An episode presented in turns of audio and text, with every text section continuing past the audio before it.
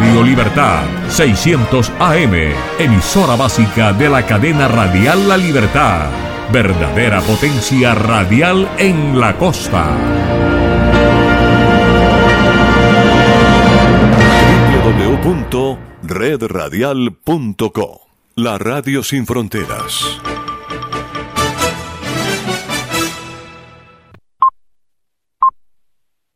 La siguiente producción es responsabilidad de sus realizadores.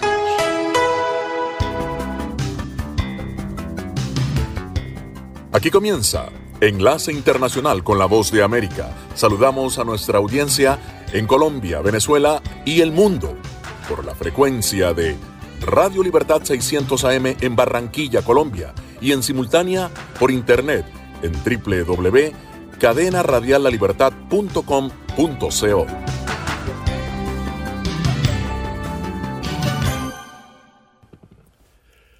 ¿Qué tal amigos de Radio Libertad 600 AM en Barranquilla? Les saluda Gonzalo Abarca y les doy la bienvenida a Enlace Internacional con la Voz de América. En esta franja nocturna estamos hablando de noticias internacionales, algunas entrevistas y un poco de música. Acomódense que ya estamos por empezar. Enlace Internacional, un programa de La Voz de América con el apoyo de Red Radial y Radio Libertad 600 AM.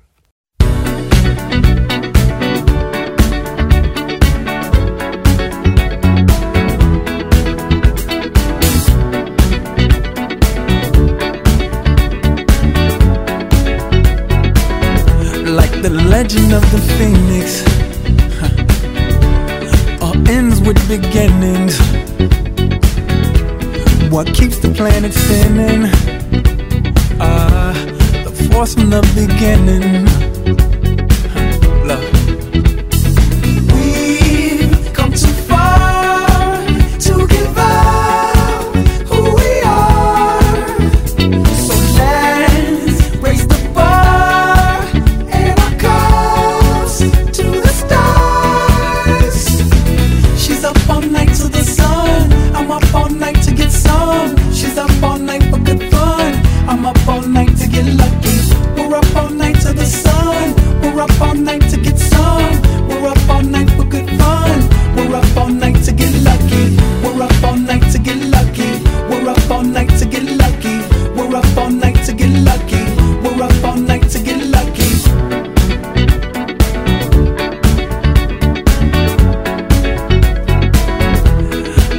and has no ribbon. Your gift keeps on giving. What is this I'm feeling? If you wanna leave, I'm with it.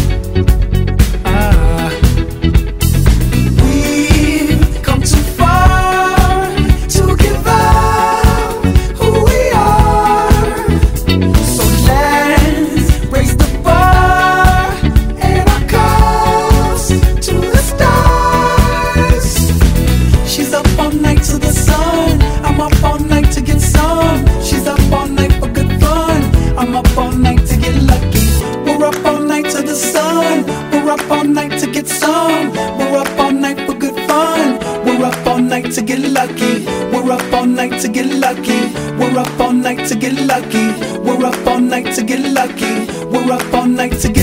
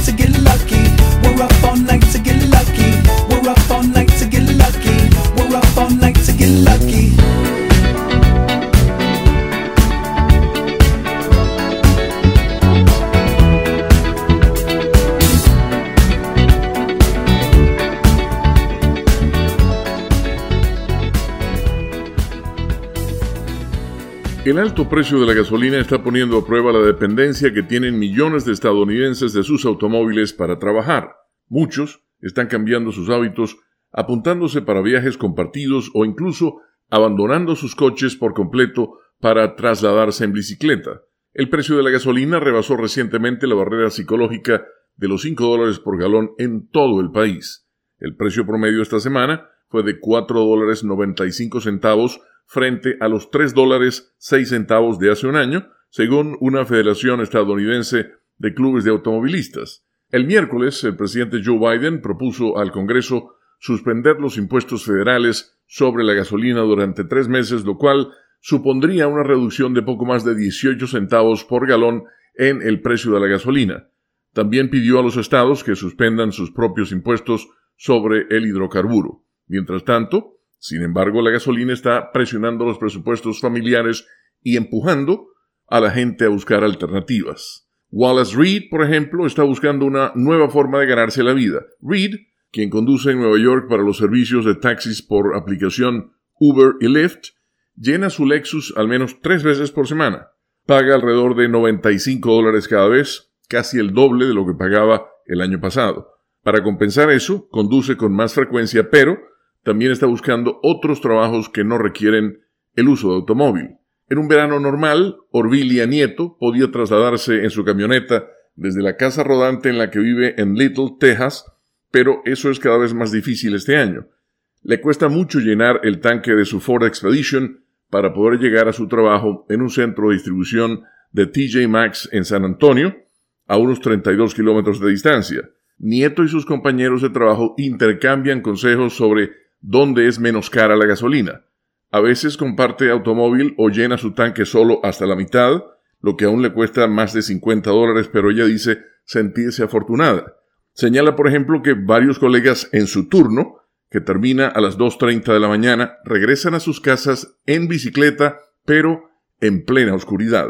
Y como ellos, muchísimas personas en Estados Unidos están pensando dos veces o más antes de usar sus vehículos y reduciendo tanto como sea posible el número de viajes estrictamente necesarios. Con la nota económica desde Washington, Leonardo Bonet, Voz de América. Descarga gratis la aplicación Red Radial. Ya está disponible para Android y encuentras siempre una radio para tu gusto.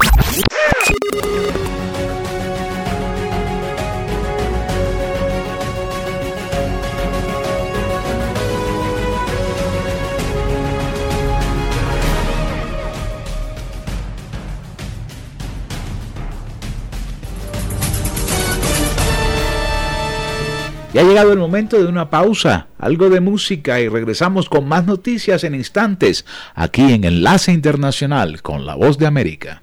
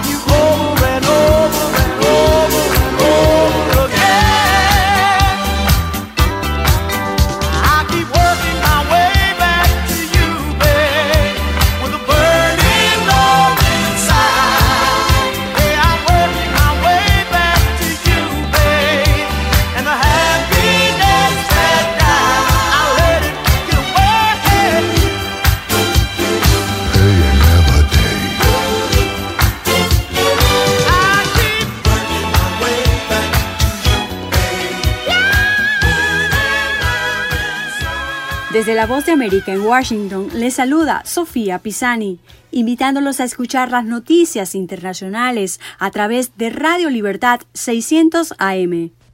El enlace internacional de La Voz de América, sintonícelo de lunes a domingo desde las 7 de la noche, hora de Colombia, 8 de la noche, hora de Venezuela.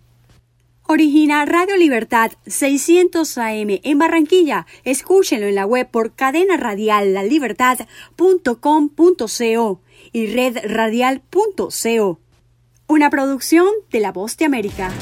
La Voz de América presenta Cada semana La Voz de América te invita a ser parte de Venezuela 360. Para empoderar las voces que quieren reunir a tu país. Para escribir con ritmos contagiosos. Un nuevo capítulo en tu historia. Con un mismo lenguaje. El de la esperanza. El del futuro. El de la vida. Únete a un equipo de origen hispanoamericano que trabaja para conectarnos con el ADN venezolano. Conéctate con los tuyos. Conéctate con nosotros. Conéctate en WhatsApp digitando más 1-202-549-8691. Y conviértete en protagonista de una historia que tú mismo ayudarás a construir. Conéctate cuantas veces quieras con Venezuela 360 en buenoticias.com. Y sé parte de nuestro equipo de redacción a través de tu conexión WhatsApp. Recuerda, más 1-202-549-8691.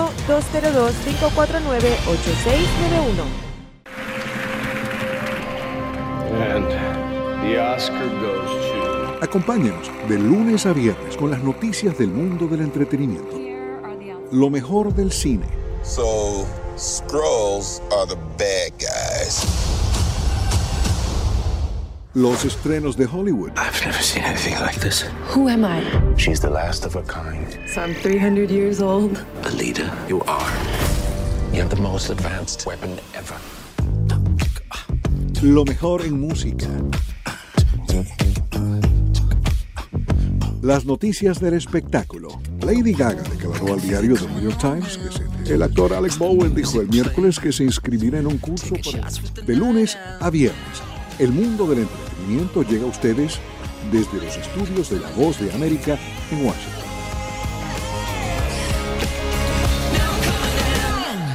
Ucrania se encuentra cada vez más cerca de ser miembro de pleno derecho de la Unión Europea luego de que los 27 jefes de Estado del bloque comunitario avalaran su candidatura para formar parte de la comunidad. Hoy continúa la segunda y última jornada de la cumbre del Consejo Europeo entre los principales líderes del viejo continente que se celebra en Bruselas, un encuentro histórico que ha constituido la mayor muestra de apoyo a Ucrania al otorgarle el estatus de nación candidata a adherirse a la Unión. Esta decisión, cargada de simbolismo geopolítico, no solo cambiará el futuro de la nación exsoviética, sino de toda la región. Ante la inestabilidad provocada por la invasión de Rusia sobre Ucrania, también se abrieron las puertas de la Unión Europea para otros dos estados de Europa del Este, Moldavia y Georgia. La presidenta de la Comisión Europea, Ursula von der Leyen, celebró la resolución que, según afirmó, fortalecerá al continente europeo frente al imperialismo ruso.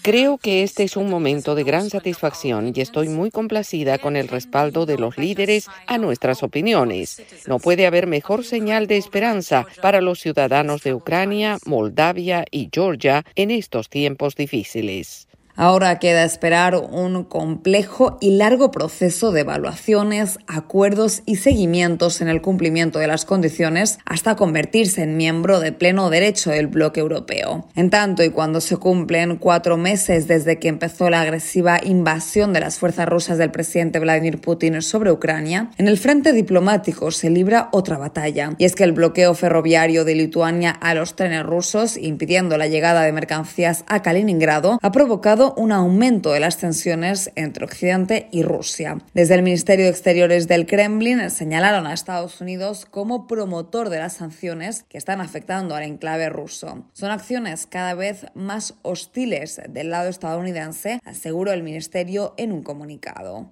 Judith Martín Rodríguez, Voz de América.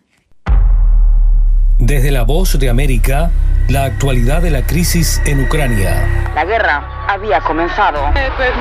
Sin duda todo esto nos afecta mucho, pero confío en la justicia de la causa ucraniana. Mientras la ofensiva militar rusa avanza sobre Ucrania, la invasión rusa a Ucrania dirigida por el presidente Vladimir Putin. Una cobertura completa y análisis a diario.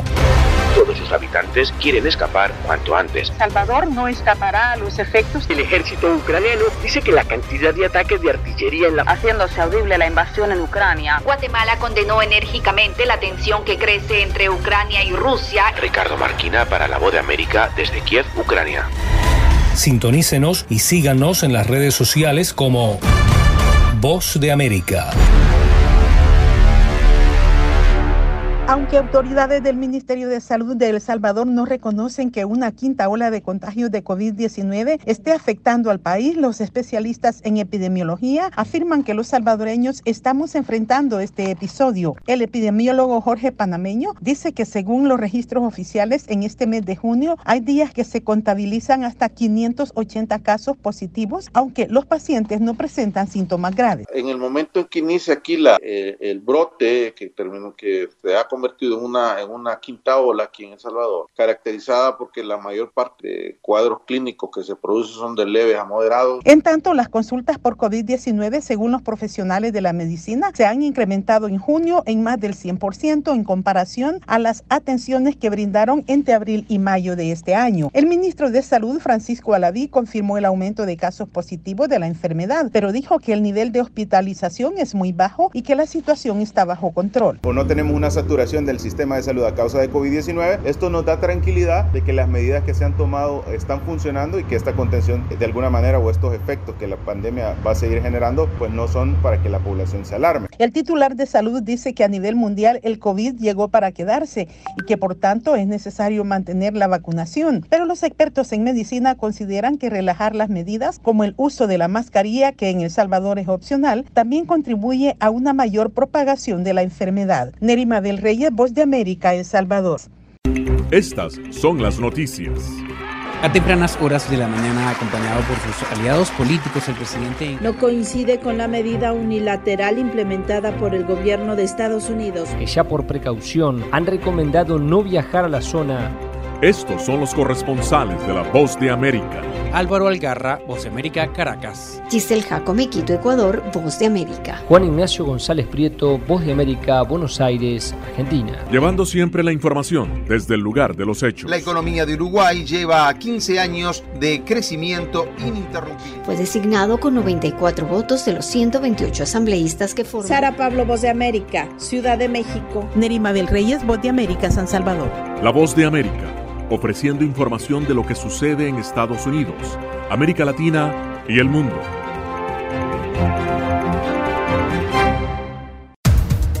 Los acontecimientos de Estados Unidos, América Latina y el mundo en 30 minutos. Con corresponsales en varios puntos del país.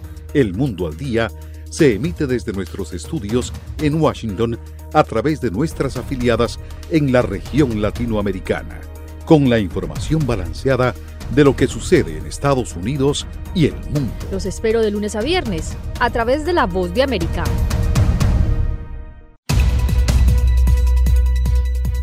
¿Qué tal amigos? Les saluda Henry Llanos para invitarlos a escuchar Deportivo Internacional.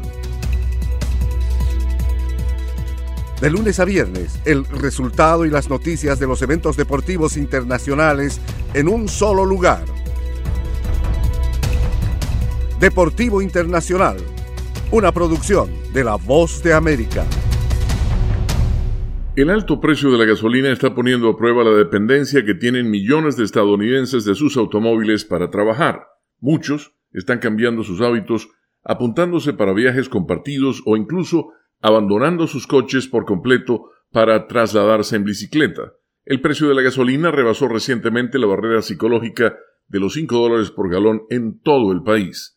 El precio promedio esta semana fue de 4 dólares 95 centavos frente a los 3 dólares 6 centavos de hace un año, según una federación estadounidense de clubes de automovilistas. El miércoles, el presidente Joe Biden propuso al Congreso suspender los impuestos federales sobre la gasolina durante tres meses, lo cual supondría una reducción de poco más de 18 centavos por galón en el precio de la gasolina.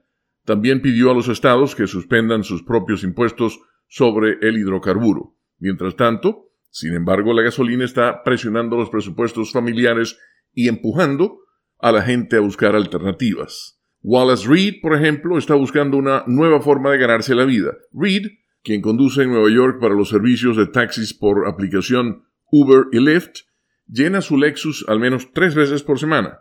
Paga alrededor de 95 dólares cada vez, casi el doble de lo que pagaba el año pasado. Para compensar eso, conduce con más frecuencia, pero también está buscando otros trabajos que no requieren el uso de automóvil. En un verano normal, Orvilia Nieto podía trasladarse en su camioneta desde la casa rodante en la que vive en Little, Texas, pero eso es cada vez más difícil este año. Le cuesta mucho llenar el tanque de su Ford Expedition para poder llegar a su trabajo en un centro de distribución de TJ Maxx en San Antonio, a unos 32 kilómetros de distancia. Nieto y sus compañeros de trabajo intercambian consejos sobre dónde es menos cara la gasolina. A veces comparte automóvil o llena su tanque solo hasta la mitad, lo que aún le cuesta más de 50 dólares, pero ella dice sentirse afortunada. Señala, por ejemplo, que varios colegas en su turno, que termina a las 2.30 de la mañana, regresan a sus casas en bicicleta, pero en plena oscuridad. Y como ellos, muchísimas personas en Estados Unidos están pensando dos veces o más antes de usar sus vehículos y reduciendo tanto como sea posible el número de viajes estrictamente necesarios. Con la nota económica desde Washington, Leonardo Bonet, Voz de América con un equipo de periodistas, corresponsales, editores y productores, La Voz de América te ofrece las noticias. Así textualmente lo compartió el mandatario en su cuenta en la red social Twitter. Esto debido a que en el pasado ha mentido a las autoridades, incluso cuando solicitó su ciudadanía estadounidense. Podemos eh, decir que hay tres puntos específicos de esta gira, una de ellas. Los eventos. Nosotros, el pueblo ha salido en la calle para respaldarlo los personajes. Está perdiendo la batalla legal y la batalla de popularidad. La OEA hoy ha dado un paso adelante, muy importante. Esto no, no es consistente con la realidad que experimentamos nosotros en el país. De lunes a viernes. La voz de América. Síganos en radio, televisión y en nuestras redes sociales.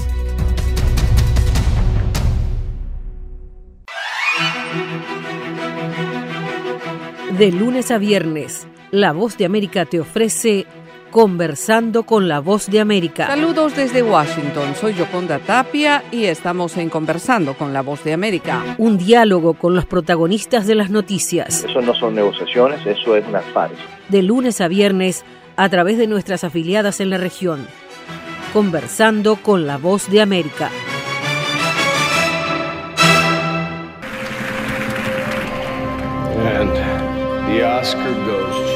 Acompáñenos de lunes a viernes con las noticias del mundo del entretenimiento.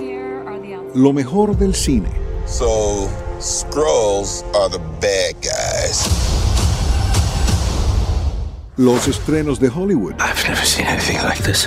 Who am I? She's the last of her kind. So I'm 300 years old. A leader, you are. You have the most advanced weapon ever. Lo mejor en música.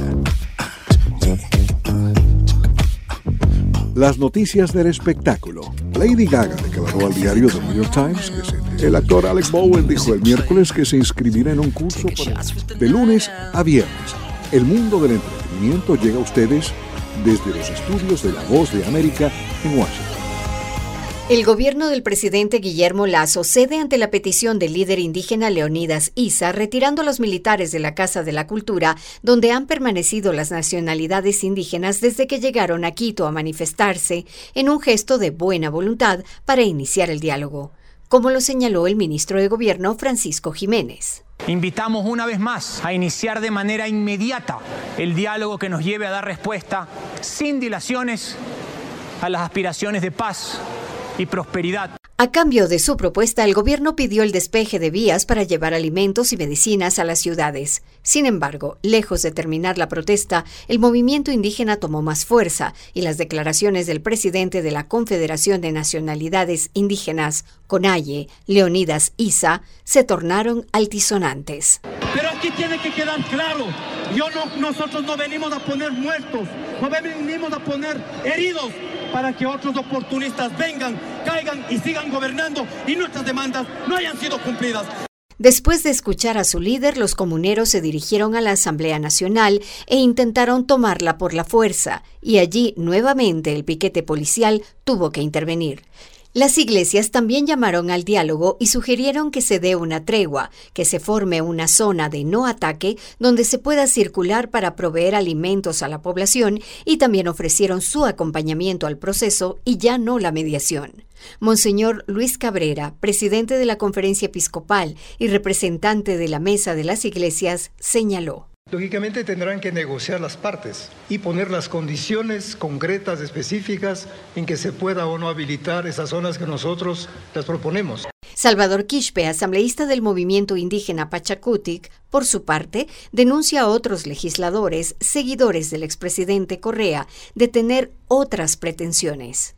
Detrás de las, de las ventanas, cómo están planificando para que se tumbe al gobierno y para que el correísmo quiere poner a su presidente de la República aprovechándose de la lucha y del sacrificio del pueblo indígena movilizado. El país enfrenta millonarias pérdidas que bordean los 200 millones de dólares en el tiempo que lleva la protesta, y el diálogo aún es esquivo del lado de quienes reclaman.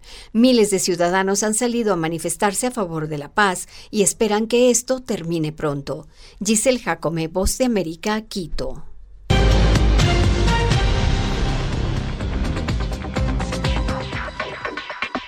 Sabemos que las mascarillas son una de las mejores herramientas para protegernos del COVID-19, pero con la aparición de nuevas variantes, los expertos están descubriendo que no todas las mascarillas cuentan con el mismo nivel de protección.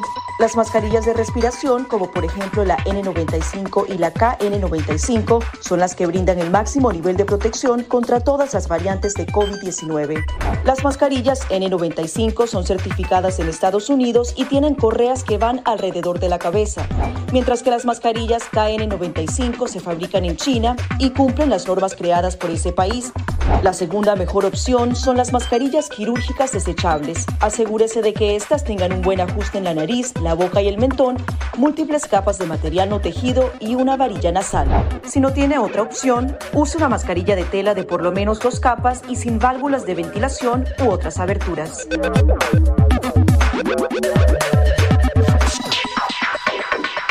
De tocar la mascarilla, límpiese las manos con un desinfectante a base de alcohol o con agua y jabón y compruebe que la mascarilla no tenga roturas o agujeros. Para una mascarilla de tela, ajustela de manera que cubra la boca, nariz y barbilla sin dejar huecos a los lados y coloque las tiras por detrás de su cabeza o de sus orejas.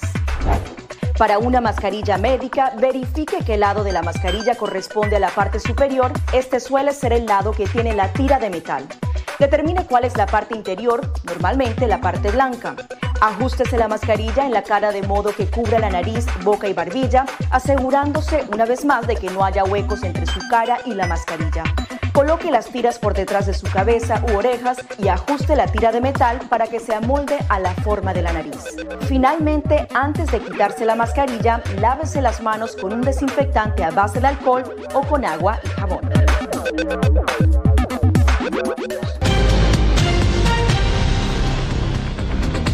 La Voz de América te invita a ser parte de nuestra familia a través de las redes sociales. Encuentra en tu muro las últimas noticias de tu país en su conexión con Estados Unidos, la región y el mundo. Historias que empoderan las voces latinoamericanas de política, economía, salud, actualidad, balanceadas y precisas. Únete a un equipo de origen hispanoamericano que trabaja para conectarte con los tuyos. Síguenos en Facebook y conviértete en protagonista de una historia que tú mismo ayudarás a construir. En momentos de crisis políticas y sociales, algunos gobiernos autoritarios recurren al bloqueo del acceso a Internet como herramienta para detener la información que entra o sale de su país. No obstante, existen algunas alternativas que te ayudarán a continuar conectado a la red a pesar de la censura oficial. Una de las más efectivas es el VPN o red virtual privada por sus siglas en inglés.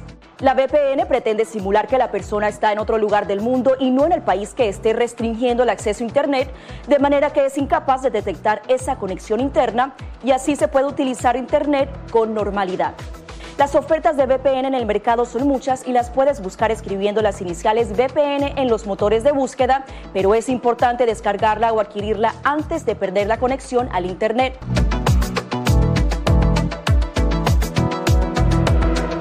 El presidente Joe Biden se declaró profundamente decepcionado por la determinación de la Corte Suprema de Justicia de los Estados Unidos de anular una ley de 1911 del estado de Nueva York que exige que las personas que deseen portar un arma de fuego oculta fuera de su hogar demuestren que lo hacen con fines de defensa propia. El mandatario dijo a través de un comunicado emitido por la Casa Blanca, y citamos, este fallo contradice tanto el sentido común como la Constitución y debería preocuparnos profundamente a todos. Para más adelante agregar, sigo comprometido a hacer todo lo que esté a mi alcance para reducir la violencia armada y hacer que nuestras comunidades sean más seguras. En otra de las reacciones al fallo, la gobernadora del estado de Nueva York, Katie Hochul, aseguró que la sentencia es imprudente, irreprensible y además destacó que llega en un momento particularmente doloroso para este estado, ya que aún están de luto por la muerte de 10 personas en un tiroteo masivo en la ciudad de Buffalo. La gobernadora además recordó el contexto en el que se promulgó la ley hace más de 100 años. Y me gustaría señalar a los jueces de la Corte Suprema que las únicas armas en ese momento eran los mosquetes. Estoy preparada para volver a los mosquetes. No creo que imaginen que los cargadores de armas de asalto de alta capacidad destinados a los campos de batalla estén cubiertos por ellos, pero supongo que tendremos que estar en desacuerdo. La decisión que fue votada 6 a 3 por los jueces de la Corte Suprema de Justicia está argumentada en que representa una violación de la segunda enmienda que protege el derecho a tener y portar armas. Y algunos especialistas consideran que la determinación podría poner una mayor cantidad de armas en las calles de algunas de las ciudades más grandes del país, como Nueva York, Los Ángeles o Boston, ya que estados como California, Maryland, Massachusetts o Nueva Jersey tienen leyes similares. Según una publicación realizada por el juez Stephen Breyer, hasta el momento se han reportado 227 tiroteos masivos en Estados Unidos en lo que va del año, lo que representa más de uno por día. Héctor Contreras, Voz de América. Enlace con la Voz de América también se puede escuchar como podcast en www.redradial.co.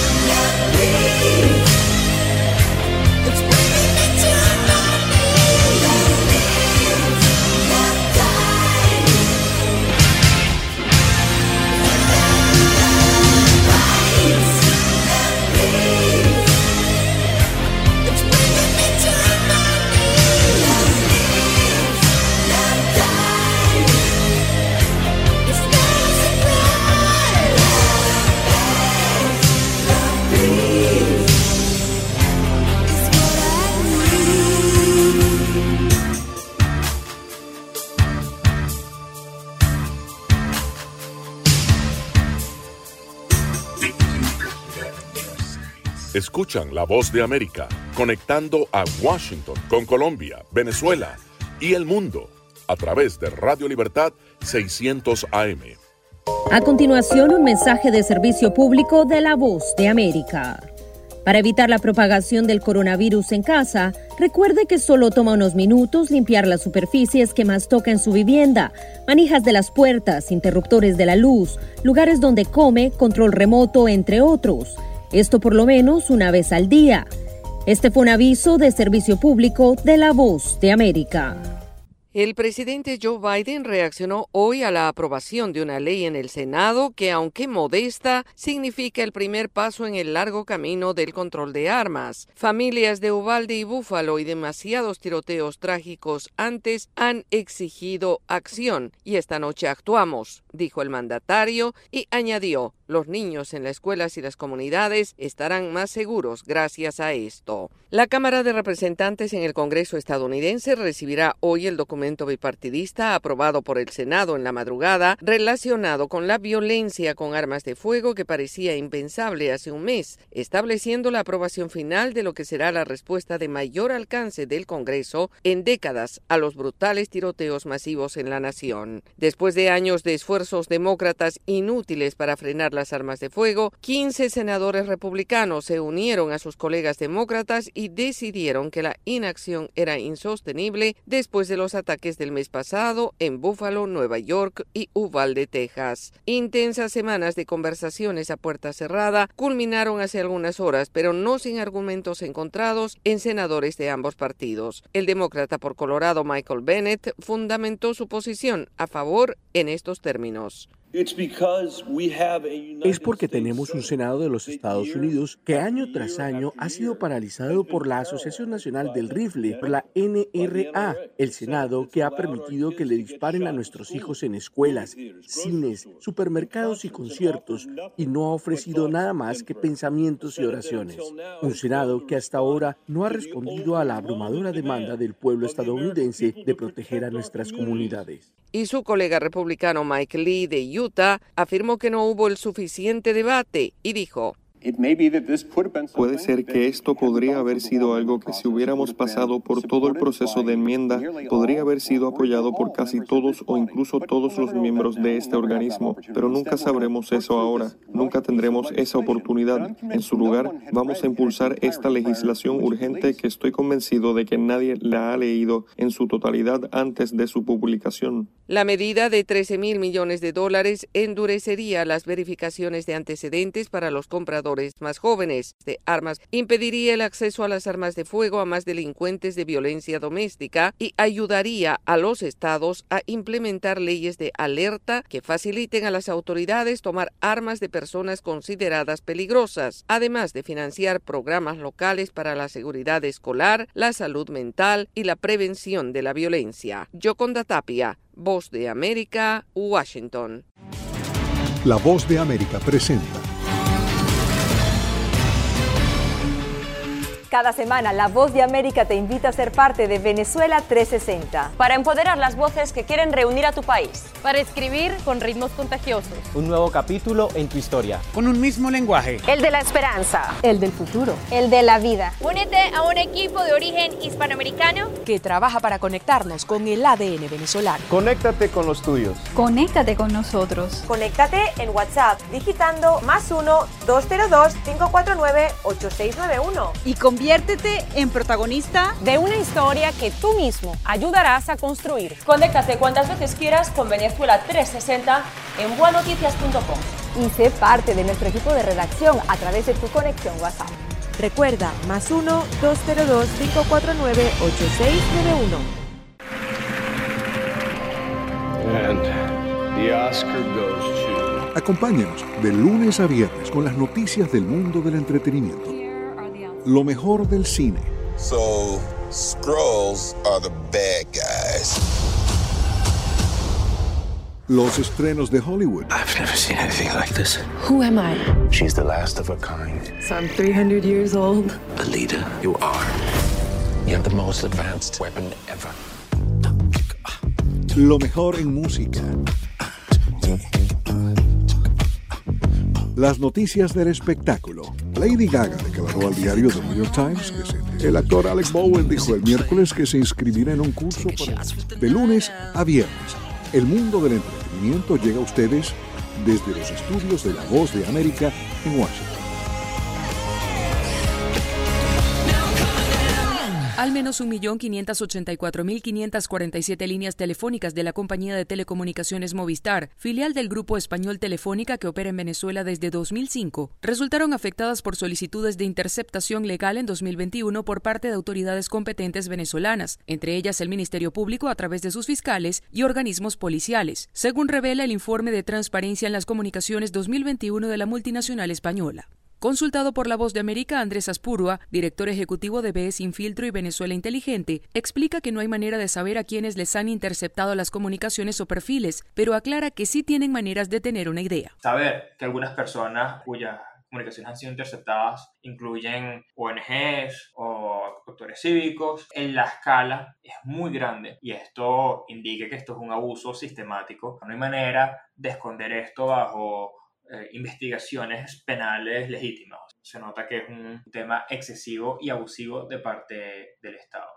El informe también refiere que han registrado 149.152 solicitudes de metadatos asociados a las comunicaciones, lo que se refiere a la información personal del suscriptor. En ese sentido, Aspurua detalla que la intercepción de una línea de teléfono va mucho más allá del monitoreo de una llamada. Pudieran estar viendo el contenido de las llamadas, podrían estar viendo la ubicación del teléfono en tiempo real, podrían estar viendo en los mensajes de texto, incluyendo los mensajes de texto de los códigos de verificación que te pueden estar mandando distintos servicios. De momento, el Ministerio Público no se ha referido al menos públicamente al informe de transparencia divulgado por Telefónica. Carolina, alcalde Voz de América, Caracas.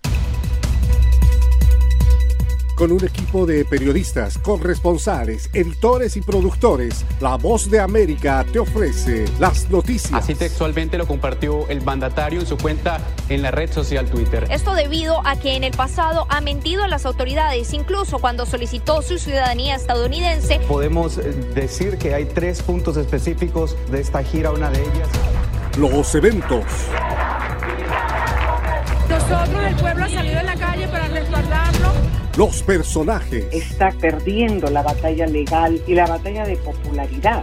La OEA hoy ha dado un paso adelante, muy importante. Esto no, no es consistente con la realidad que experimentamos nosotros en el país. De lunes a viernes. La voz de América. Síganos en radio, televisión y en nuestras redes sociales.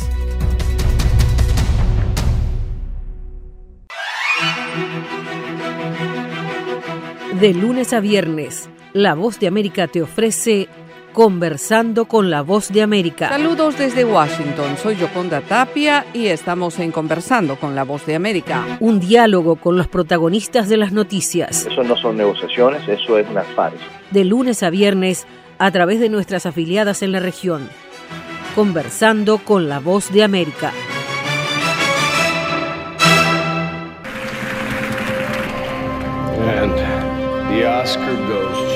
Acompáñenos de lunes a viernes con las noticias del mundo del entretenimiento.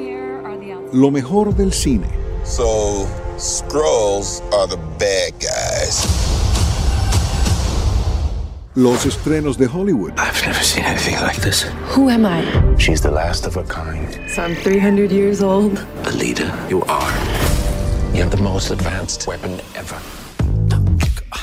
Lo mejor en música. Las noticias del espectáculo. Lady Gaga declaró al diario The New York Times que el actor Alex Bowen dijo el miércoles que se inscribirá en un curso de lunes a viernes. El mundo del entretenimiento llega a ustedes desde los estudios de La Voz de América en Washington. La secretaria de Energía de Estados Unidos, Jennifer M. Granholm, presidió una reunión con los directores ejecutivos y gerentes de las siete principales compañías petroleras estadounidenses en la sede del departamento en Washington, D.C., luego que el presidente Biden instruyera la realización del encuentro, pero no logró encontrar soluciones concretas para bajar los precios de la gasolina, aunque sí consiguió un acuerdo de trabajar juntos. Según una nota de prensa del Departamento de Energía, la secretaria Granholm dejó claro que la administración cree que es imperativo que las empresas hagan llegar más gasolina a las estaciones de gasolina y diésel para lograr precios más bajos y reiteró que el presidente Joe Biden está preparado para actuar con rapidez y decisión, utilizando las herramientas a su disposición según corresponda sobre recomendaciones sensatas. En la conferencia diaria de prensa de la Casa Blanca el miércoles, la secretaria Granholm hizo referencia a la reunión del jueves, a la vez que mostró su apoyo a la solicitud del presidente Biden a la industria de refinería. Y exige que la industria se siente a la mesa con algunas soluciones para las refinerías, que es lo que sucederá mañana cuando me reúna con muchas de las refinerías más grandes. La reunión entre los principales refinadores de petróleo de Estados Unidos y la secretaria Granholm terminó sin soluciones concretas para bajar los precios de la gasolina, pero sí con un acuerdo de las dos partes para trabajar juntas. Mientras tanto, los precios del petróleo cayeron casi dos dólares por barril el jueves, después de que más comentarios del presidente de la Reserva Federal, Jerome Powell, avivaron el temor a que las alzas de tasas de interés en Estados Unidos frenen el crecimiento económico. John F. Burnett, Voz de América, Washington.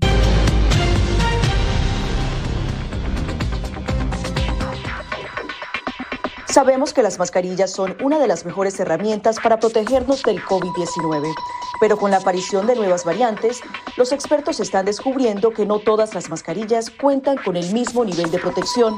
Las mascarillas de respiración, como por ejemplo la N95 y la KN95, son las que brindan el máximo nivel de protección contra todas las variantes de COVID-19.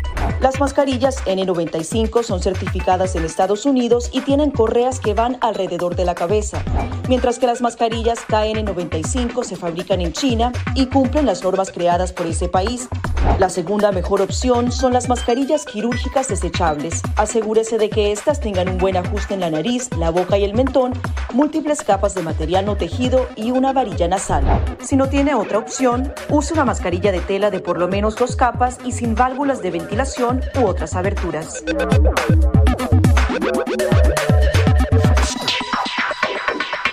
De tocar la mascarilla, límpiese las manos con un desinfectante a base de alcohol o con agua y jabón y compruebe que la mascarilla no tenga roturas o agujeros. Para una mascarilla de tela, ajustela de manera que cubra la boca, nariz y barbilla sin dejar huecos a los lados y coloque las tiras por detrás de su cabeza o de sus orejas.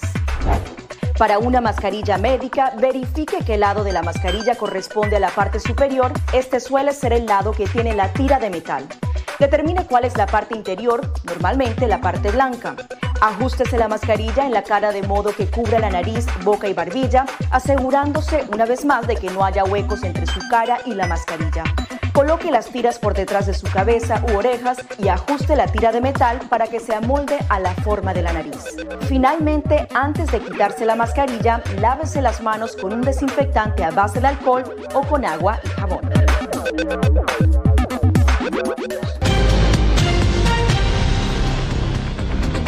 La Voz de América te invita a ser parte de nuestra familia a través de las redes sociales. Encuentra en tu muro las últimas noticias de tu país en su conexión con Estados Unidos, la región y el mundo. Historias que empoderan las voces latinoamericanas de política, economía, salud, actualidad, balanceadas y precisas. Únete a un equipo de origen hispanoamericano que trabaja para conectarte con los tuyos. Síguenos en Facebook y conviértete en protagonista de una historia que tú mismo ayudarás a construir. En momentos de crisis políticas y sociales, algunos gobiernos autoritarios recurren al bloqueo del acceso a Internet como herramienta para detener la información que entra o sale de su país.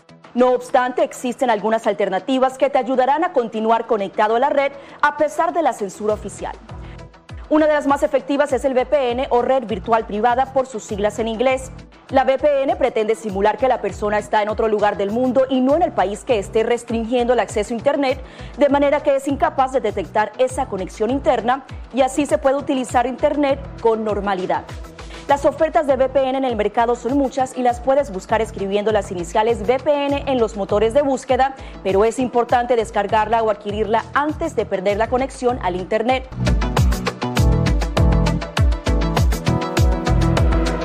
Luego de recibir un informe del FBI que confirma la vinculación directa del piloto del avión de Entrasur, el iraní Golamreza Ghasemi, con las fuerzas Kurds, la división de la Guardia Revolucionaria iraní especializada en operaciones de inteligencia y con el Hezbollah, la justicia federal argentina arrestó e imputó por posibles actos de terrorismo a los 19 tripulantes venezolanos e iraníes. Esto coincide con la denuncia de las delegaciones israelitas argentinas as Daya, remarcó el diputado nacional del PRO Gerardo Milman. Porque la Daya dice que acá hay un delito continuo, que comenzó con los atentados a la Embajada de Israel y a la AMIA, que siguió con el pacto inconstitucional con Irán, que siguió con la muerte del fiscal Nisman y que sigue con este avión. Este es un avión de una operación de inteligencia venezolana e iraní sobre varios países de América Latina con distintos objetivos. El juez Federico Villena y la fiscal Cecilia Encardona ordenaron un peritaje contable de importación y exportación para tratar de corroborar si solo se trasladaban 47.822 kilos de autopartes desde México a Buenos Aires para la planta automotriz de Volkswagen, como se declaró a través de la empresa que contrató el servicio por 600 mil dólares con sede en Barcelona, en España. Las pruebas del expediente obligaron al gobierno argentino a cambiar radicalmente su posición y así lo manifestó a la voz de América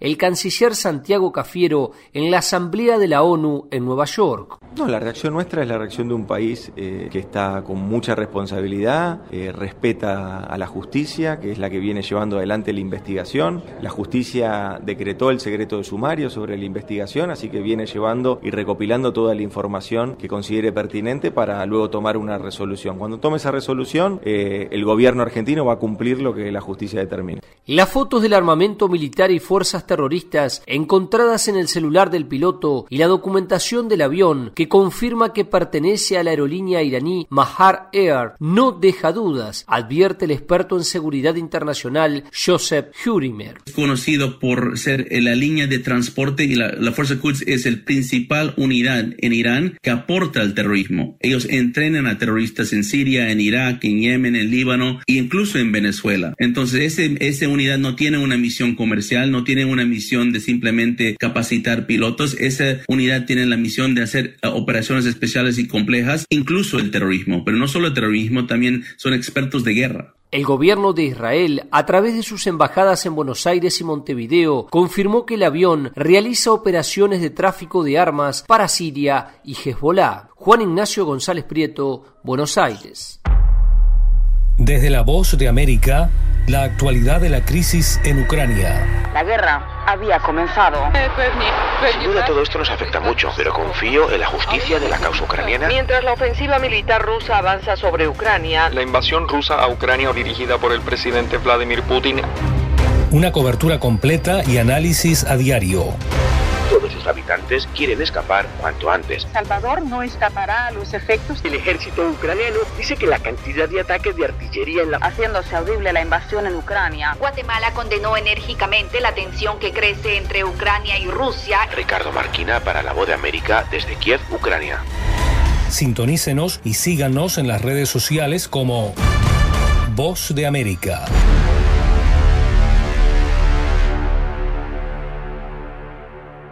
¿Qué tal desde Washington comienzan las noticias en el mundo al día? Día a día, desde la capital de Estados Unidos y donde se producen las noticias que más te impactan. El objetivo es llegar al otro lado de la frontera para pedir asilo. La voz de América te conecta con el mundo al día, los hechos más allá de la noticia, para que tomes decisiones bien informadas, en el lenguaje que quieres, donde quieras y como prefieras. Conéctate con El Mundo al Día.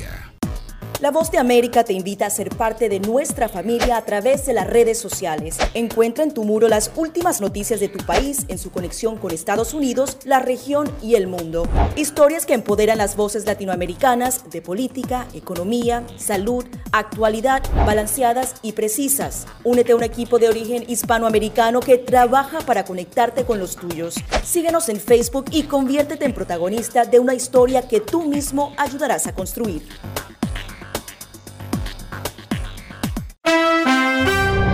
La compañía de medios Higher Ground firmó un acuerdo de varios años con Audible, propiedad de Amazon, para crear contenidos de audio originales tras haber finalizado su contrato de tres años con Spotify. Los términos financieros del acuerdo no fueron revelados, pero le da a Audible el derecho de ver por primera vez el nuevo material antes que otras empresas en la industria. Higher Ground, propiedad de Barack y Michelle Obama, firmó su primer acuerdo de podcast con Spotify en 2019 y luego realizó programas como The Michelle Obama Podcast y Born in the USA, una serie de conversaciones entre el expresidente y el músico Bruce Springsteen. Sin embargo, la plataforma sueca de transmisión de audio se negó a renovar su acuerdo con Higher Ground, lo que llevó a los Obama a buscar nuevos horizontes. La Cámara Baja del Parlamento canadiense aprobó una legislación que pondría las plataformas de streaming bajo la supervisión del regulador de transmisión del país y obligaría a empresas como Netflix, YouTube y Spotify a ofrecer más contenidos locales. Proyecto de ley presentado por el gobierno liberal del primer ministro Justin Trudeau fue aprobado en la Cámara de los Comunes con el apoyo de la oposición New Democrats y el bloque quebecois. El gobierno dice que la legislación garantizará que los servicios de transmisión en línea promuevan la música y las historias canadienses y apoyen los empleos locales. La Academia del Oscar anunció que la compositora Diane Warren, el director Peter Weir y la directora y guionista Usan Palsy recibirán los Oscar honoríficos de este año. El actor Michael J. Fox obtendrá el premio humanitario Jean Hershow. La entrega de los galardones tendrá lugar en Los Ángeles en noviembre 19. Michael J. Fox ha participado en películas como Back to the Future y The Secret of My Success y desde hace décadas dirige una fundación para investigar las causas y el tratamiento del Parkinson, enfermedad que él sufre. La compositora Diane Warren ha estado nominada al Oscar a Mejor Canción Original en 13 ocasiones y ha colaborado con Lady Gaga, Celine Dion, Carlos Santana, Whitney Houston y Beyoncé. El australiano Peter Weir dirigió El Club de los Poetas Muertos, El Show de Truman y El Año que Vivimos Peligrosamente. La guionista y directora Usan Pazzi, por su parte, fue la primera cineasta negra en ganar el León de Plata y un César. 1973, Chicago logra ubicarse en el puesto 10 de las 100 calientes con Feeling Stronger Every Day. La canción incluida en el álbum Chicago 6 fue escrita por Peter Cetera y James Panko. En ese mismo disco viene el tema Just You and Me, Chicago. Pertenece al Salón de la Fama del Rock and Roll. Y en 2022, DJ Regard con Years and Years llegan al puesto número 5 en el Reino Unido con Hallucination. El tema disco estuvo entre los primeros cinco puestos de las carteleras en Irlanda, Nigeria, Tailandia y Chile. Alejandro Escalona, Voz de América.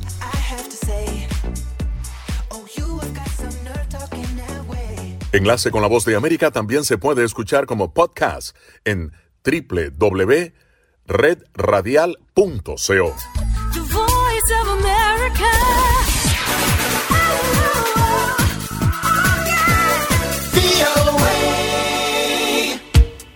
Descarga la aplicación y escucha la radio de tu generación. Universal Estéreo.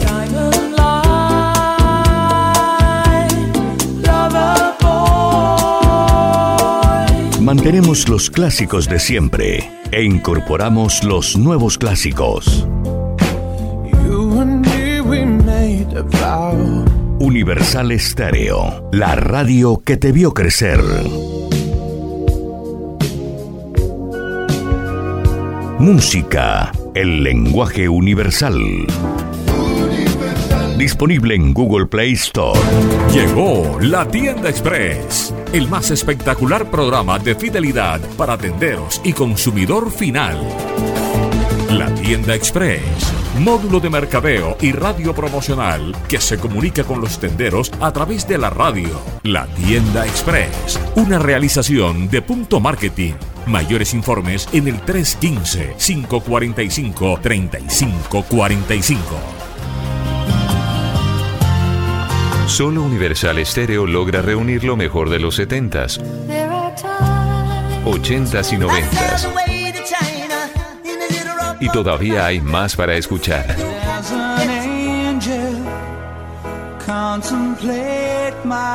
Clásicos, solo clásicos, en Universal. Ahora puedes tener a Universal Estéreo en 24 horas al día. www.universalestereo.co Descarga gratis la aplicación Red Radial. Ya está disponible para Android y encuentras siempre una radio para tu gusto. Las noticias de Santa Marta y el Magdalena están en un solo sitio. Diario La Libertad del Magdalena y Ondas del Caribe, 840 AM. Visítenos en www.lalibertaddelmagdalena.com, el portal de la integración costeña con la fuerza de la verdad. No permita que su marca se quede sola en el punto de venta. En Punto Marketing conocemos cómo interactuar con el consumidor final, diseñamos estrategias, hacemos impulso y tomas promocionales en grandes superficies, mayoristas y conocemos muy bien al canal tradicional. Haga contacto con nosotros vía WhatsApp al 315-545-3545. Punto Marketing 30 años de experiencia con las mejores marcas del país.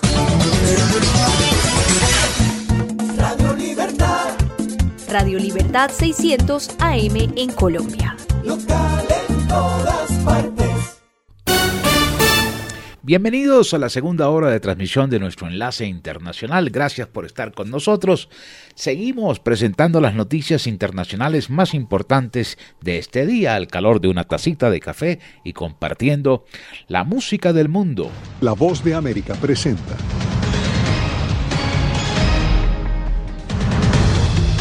Panel del Congreso evalúa presunta injerencia del expresidente Trump sobre el Departamento de Justicia para alterar resultados electorales.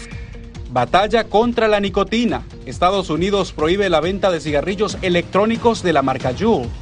El gobierno argentino va a cumplir lo que la justicia determine. En exclusiva, el canciller de Argentina responde sobre el polémico avión con tripulación iraní retenido en su país. Y la Organización Mundial de la Salud revisa los riesgos globales de la viruela símica.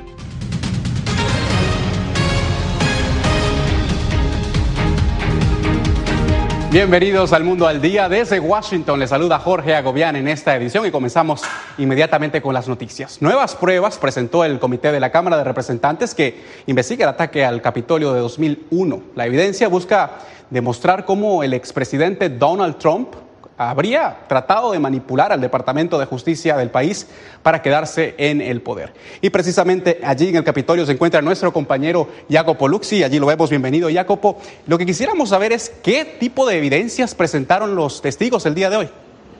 Jorge, tres ex altos funcionarios del Departamento de Justicia acusaron a Trump de manipular infructuosamente la oficina del fiscal general para anular su derrota. De hecho, según el panel, Trump, por ejemplo, presionó sin éxito a los funcionarios del departamento para que declararan falsamente que hubo un fraude generalizado en las elecciones. Intentó sin éxito enviar cartas falsas a funcionarios estatales para subvertir los resultados. Pidió que el departamento secuestrara las máquinas que se utilizaron para votar y finalmente trató de reemplazar al fiscal general interino, quien se había negado a seguir sus planes con un abogado sin experiencia llamado Jeff Clark, que estaba dispuesto a apoyar ilegalmente la voluntad de Trump.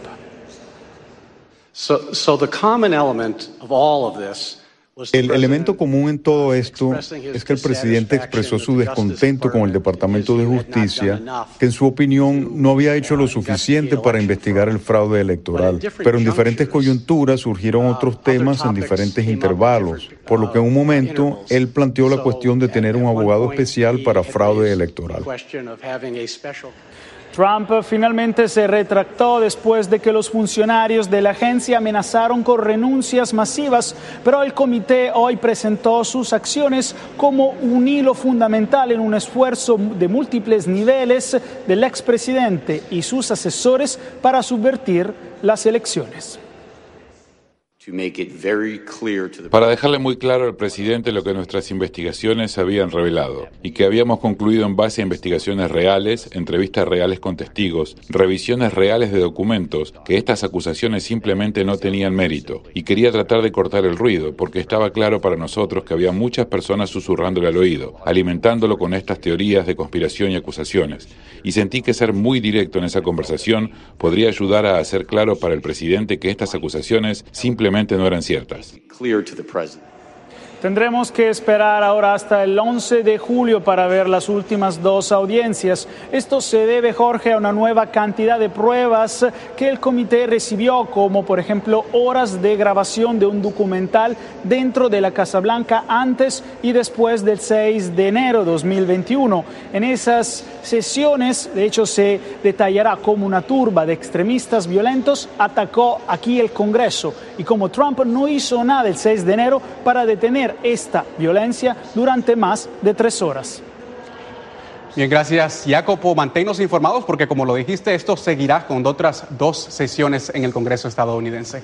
Bien, y por otro lado, la Corte Suprema de Estados Unidos falló este jueves a favor del derecho de, los estadounidenses de portar armas en lugares públicos. Se espera que la decisión de los jueces permita a más personas llevar armas a las calles o en, y, y portarlas en las ciudades más grandes del país, incluidas Nueva York y también Los Ángeles. El fallo anuló una ley de Nueva York de 1913 que exige a las personas a justificar el porte de arma en lugares públicos. Y por otro lado, el gobierno estadounidense prohibió este jueves la venta de cigarrillos electrónicos de la marca Juul. La agencia reguladora afirmó que la empresa no proporcionó datos requeridos por los estándares de salud pública estadounidense. José Fernalete nos amplía. La Administración de Alimentos y Medicamentos, FDA por sus siglas en inglés, ha ordenado retirar del mercado estadounidense los cigarrillos electrónicos de la marca Juul. La agencia federal informó que a la empresa se le pidió evidencia sobre el cumplimiento de los estándares de salud pública. La compañía no proporcionó esa evidencia y en cambio nos dejó con preguntas importantes. Sin los datos necesarios para determinar los riesgos de salud relevantes, la FDA está emitiendo estas órdenes de denegación de comercialización comercialización. La empresa Juul controlaba más del 75% del mercado de ese rubro en 2019. Activistas contra el tabaquismo aseguran que los cigarrillos electrónicos inducen al consumo de tabaco a la población juvenil. La FDA señala que si los productos de esta marca están en el mercado luego del anuncio, se estarían comercializando de manera ilegal y los negocios estarían sujetos a medidas coercitivas. La acción de hoy es un avance adicional en el compromiso de la FDA de garantizar que todos los productos electrónicos de suministro de nicotina y cigarrillos electrónicos que se comercializan actualmente a los consumidores cumplan con nuestros estándares de salud pública. En 2018, la tabacalera propietaria de la marca Marlboro, Altria Group, adquirió el 35% del capital de la compañía. Los fabricantes de Juul fueron objeto de críticas pues su producto era ofrecido como una alternativa menos dañina en comparación al cigarrillo convencional de tabaco. José Pernalete, Voz de América. Y expertos de la Organización Mundial de la Salud se reunieron este jueves para determinar si la viruela del mono debe ser declarada una emergencia de salud mundial. Las deliberaciones buscan crear una respuesta global preventiva tras la experiencia del COVID-19. La viruela símica no se propaga tan fácilmente como el coronavirus y los tratamientos están disponibles para este virus, pero eso sí, aún sigue generando preocupación en varios países. El virus ya ha sido reportado en decenas de naciones, incluido aquí en Estados Unidos y en varios países latinoamericanos. Y en otras noticias, el caso del avión venezolano con tripulación iraní detenido en Argentina sigue generando polémica. Celia Mendoza conversó en exclusiva con el canciller argentino y de hecho allí la vemos, está con nosotros Celia. Bienvenida y nos conectamos contigo porque eh, el ministro dijo que Argentina acatará las decisiones judiciales que se tomen. ¿Qué se sabe, Celia, sobre esta investigación? Realmente hay mucho hermetismo en torno a la investigación en sí. Sin embargo, durante los últimos días, Jorge, hemos escuchado información clave que tiene que ver con la decisión que tomó la jueza a cargo de este trabajo en Argentina para presentar cargos por terrorismo. Y esto es fundamental debido a que recibió un informe directamente de la justicia estadounidense. La Fiscalía Argentina presenta cargos por terrorismo al piloto y la tripulación del avión con bandera venezolana de Emtrasur, que arribó con 14 venezolanos y 5 iraníes el 6 de junio al aeropuerto de Icesa. La medida se adoptó después de que el FBI confirmó que el piloto iraní Golam Reza Ghasemi está relacionado con la Fuerza Quds, una organización calificada por Estados Unidos como terrorista y que sería el brazo paramilitar élite de la Guardia Revolucionaria Islámica. El canciller argentino Santiago Cafiero Comentó el caso en exclusiva con la voz de América durante su visita a la ONU. la reacción nuestra es la reacción de un país eh, que está con mucha responsabilidad, eh, respeta a la justicia, que es la que viene llevando adelante la investigación. La justicia decretó el secreto de sumario sobre la investigación, así que viene llevando y recopilando toda la información que considere pertinente para luego tomar una resolución. Según el experto en seguridad Josep Umire, director ejecutivo del Centro para una Sociedad Libre y Segura, la decisión de Uruguay de cerrarle el espacio aéreo a esta aeronave sonó las alarmas y dejó al descubierto lo que, según él, es una operación ilegal con lazos terroristas. El uso de esta empresa es la razón que el régimen de Maduro construyó Intrasur y la razón que existe Mahan Air en Irán. Podemos deducir de esto que esto probablemente es un transporte de doble uso para encubrir transferencias militares uh, con uh, un transporte comercial. El Ministerio de Relaciones Exteriores de Israel también reaccionó manifestando su preocupación frente a las actividades en América Latina de las aerolíneas iraníes Mahan Air y Question Fars Air. En el avión que aterrizó en Argentina se encontraban iraníes involucrados de forma directa en el tráfico de armas a Siria y a la organización terrorista Hezbollah del Líbano. Incluso, el capitán del avión es un alto ejecutivo de la empresa aérea iraní Keshem Fars Air. Mientras tanto, y tras mensajes mixtos desde la Casa Rosada al inicio de la investigación, el canciller Cafiero aseguró. El gobierno argentino va a cumplir lo que la justicia determine. Mientras tanto, los miembros de la tripulación, así como el piloto, se les han retenido sus pasaportes, están bajo la custodia de las autoridades y esto se da mientras avanza esta investigación que según la jueza tendrá que llegar a los responsables y quienes están detrás del movimiento de lo que ellos aseguran podrían ser eh, cosas y artefactos ilegales.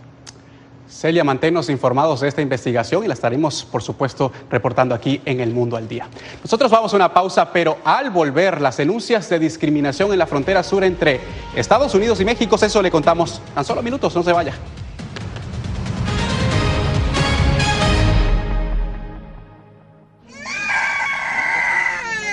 We are scared. Some of them lost their houses uh, during bombardments.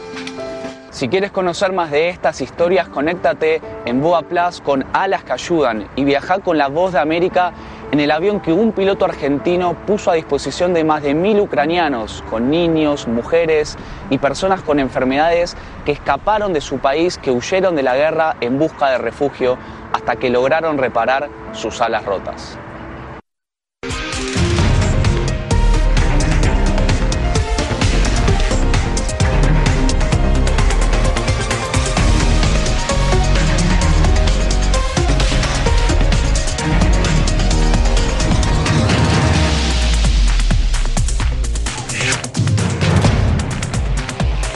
Venezuela 360, cada semana por La Voz de América. ¿Qué tal desde Washington comienzan las noticias en el mundo al día? Día a día, desde la capital de Estados Unidos y donde se producen las noticias que más te impactan. El objetivo es llegar al otro lado de la frontera para pedir asilo. La voz de América te conecta con el mundo al día, los hechos más allá de la noticia, para que tomes decisiones bien informadas en el lenguaje que quieres, donde quieras y como prefieras. Conéctate con El Mundo al Día. Actualidad. Vamos a ver otra cepa nueva y otra cepa nueva. Análisis. En realidad, mucha de esta gente va a quedar parada de nuevo y va a ser una tragedia humana. Debate Dejen la obsesión. La obsesión la tienen ustedes. Con la información más allá de los titulares. El tema energético es algo que se está analizando. La inflación es un problema global. 30 y 50 metros están ya las tropas. Su respuesta, doctor. Todas las semanas por La Voz de América.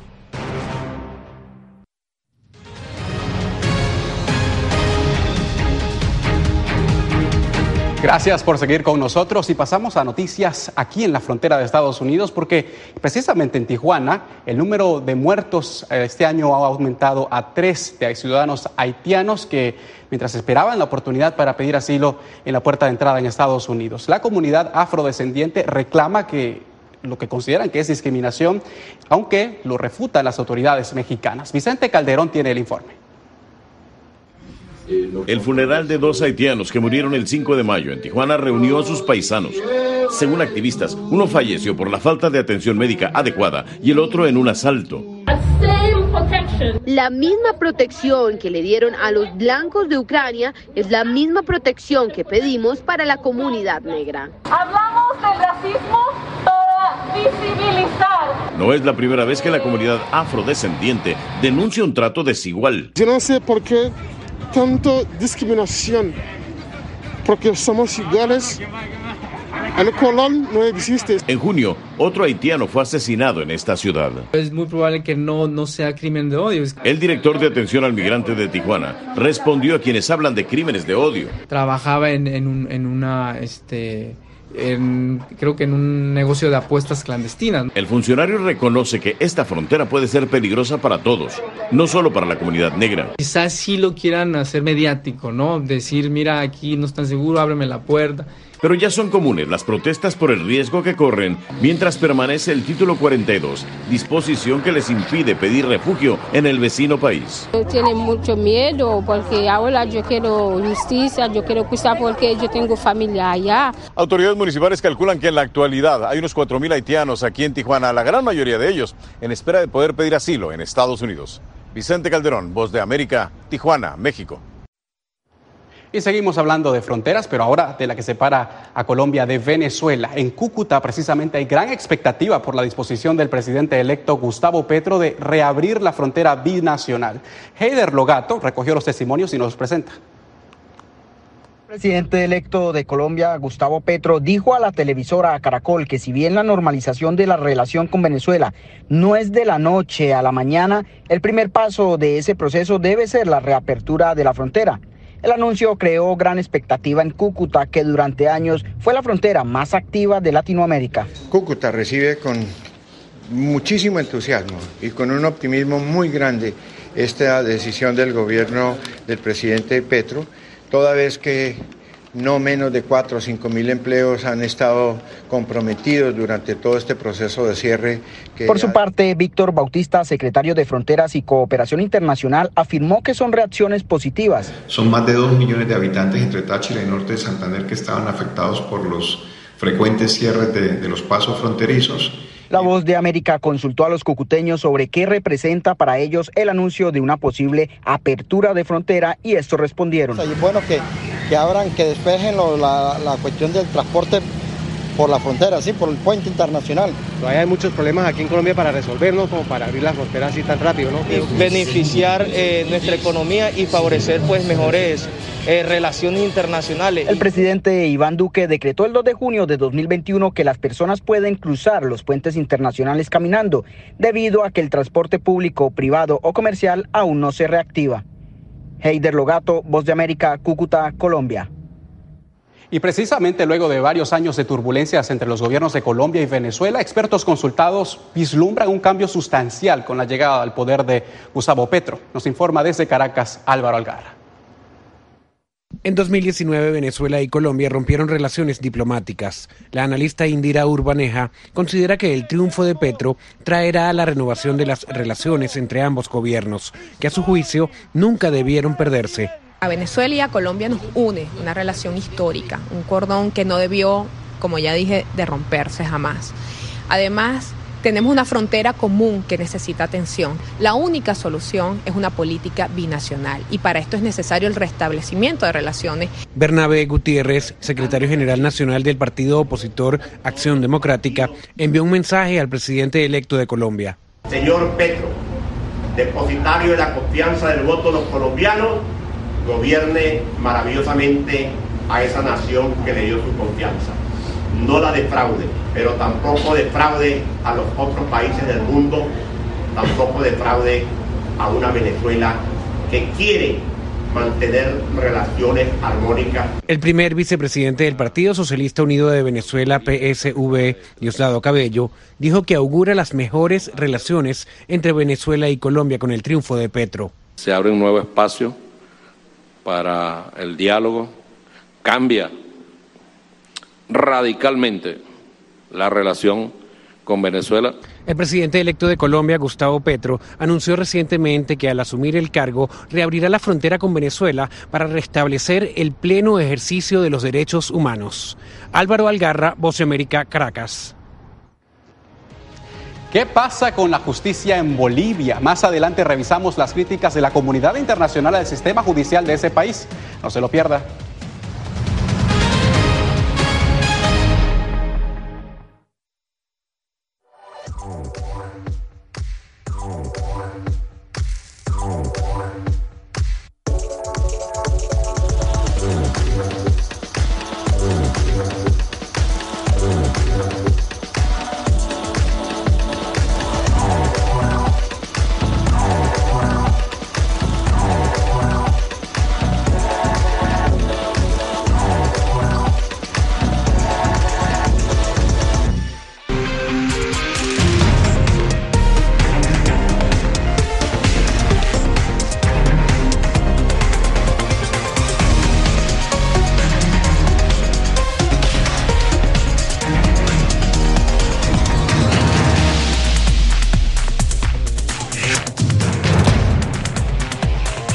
Venezuela 360, cada semana por La Voz de América.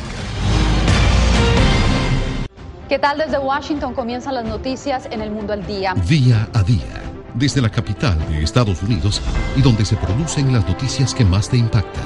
El objetivo es llegar al otro lado de la frontera para pedir asilo. La Voz de América te conecta con el mundo al día, los hechos más allá de la noticia, para que tomes decisiones bien informadas en el lenguaje que quieres, donde quieras y como prefieras. Conéctate con El Mundo al Día. La Voz de América te invita a ser parte de nuestra familia a través de las redes sociales. Encuentra en tu muro las últimas noticias de tu país en su conexión con Estados Unidos, la región y el mundo.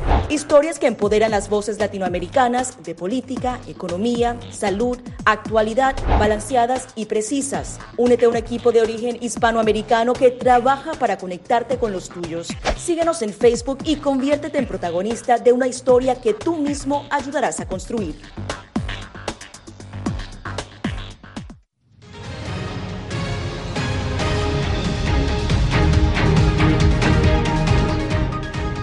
Continúan las labores de rescate en Afganistán tras el devastador terremoto que cobró más de un millar de vidas en ese país. Centenares reciben atención médica todavía, mientras este jueves los aldeanos de las zonas más afectadas buscaban más sobrevivientes entre los escombros y enterraban también los cuerpos de las víctimas. La, la catástrofe exacerba las grandes deficiencias del sistema de salud afgano y la Organización Mundial de la Salud continúa en el terreno para brindar respuesta humanitaria.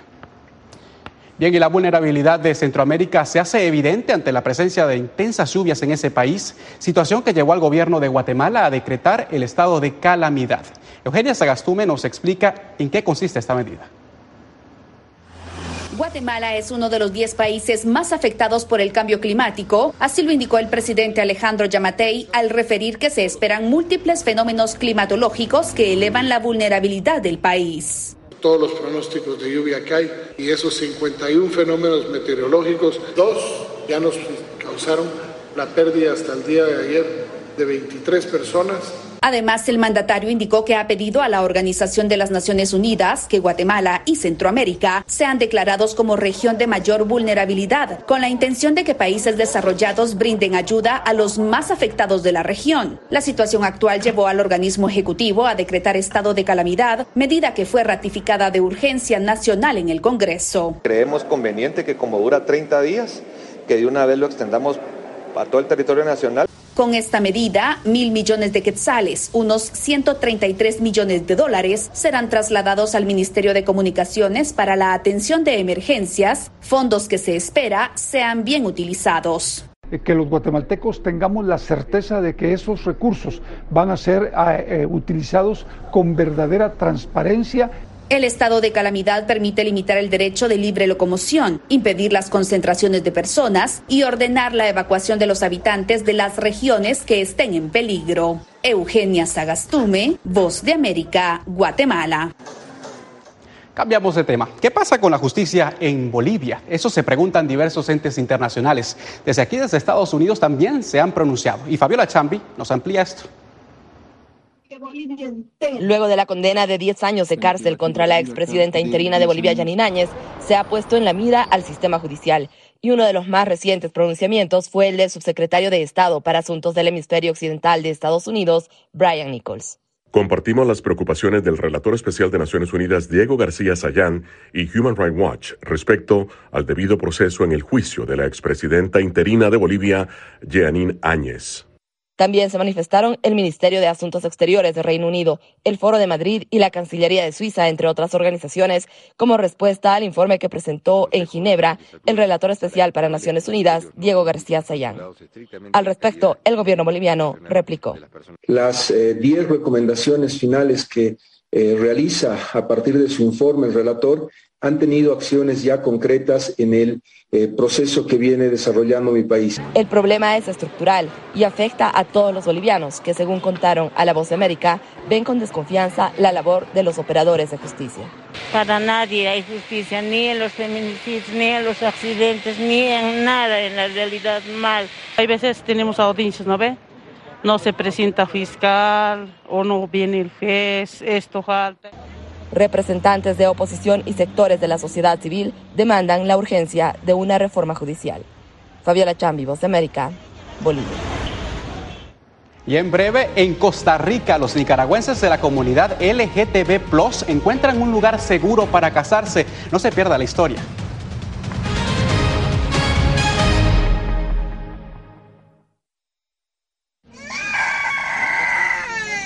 Are scared. Some of them lost their houses uh, during bombardments.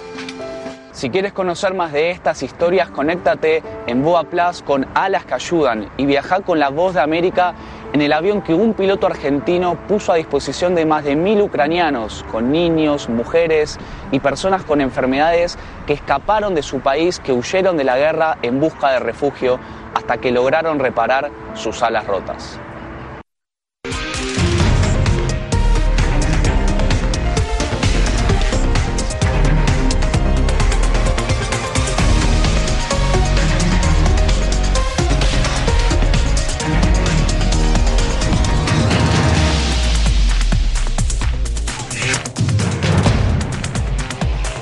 Venezuela 360, cada semana por La Voz de América. ¿Qué tal desde Washington comienzan las noticias en el mundo al día? Día a día, desde la capital de Estados Unidos y donde se producen las noticias que más te impactan. El objetivo es llegar al otro lado de la frontera para pedir asilo.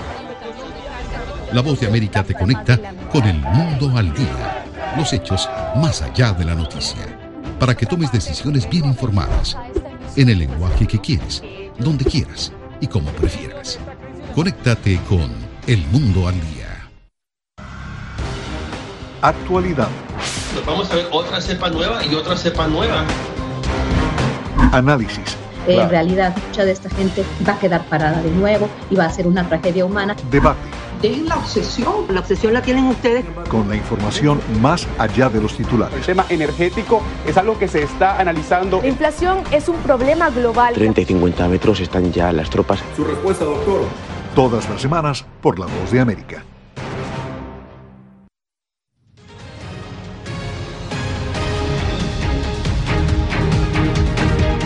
Gracias por continuar con nosotros. Miembros de la comunidad LGTB Plus nicaragüense encuentran la oportunidad de unirse en matrimonio en Costa Rica. Fíjese bien, el único país centroamericano que protege este derecho.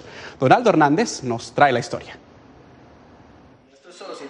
Francisco Argüello y Víctor Pérez mantienen fresco el recuerdo del día que tomaron la decisión más importante de sus vidas.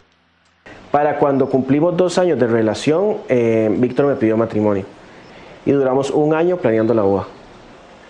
Víctor es nicaragüense y Francisco costarricense. Al igual que ellos, varios nicaragüenses cruzan la frontera en busca del matrimonio igualitario, ya que en mayo de 2020 Costa Rica se convirtió en el primer país de Centroamérica en aprobar ese derecho. Desde esa fecha, las autoridades registran más de 1.500 matrimonios entre personas del mismo sexo. Recibimos el cariño de muchísimas personas, realmente Tuvimos 100 invitados y, una gran parte era una, era una boda binacional, porque de hecho había un montón de nicaragüenses y había un montón de, de costarricenses.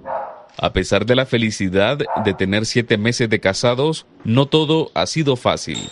Tengo amistades que hasta me dejaron de hablar por, por, eso, aún sabiendo de que yo eh, era abiertamente homosexual.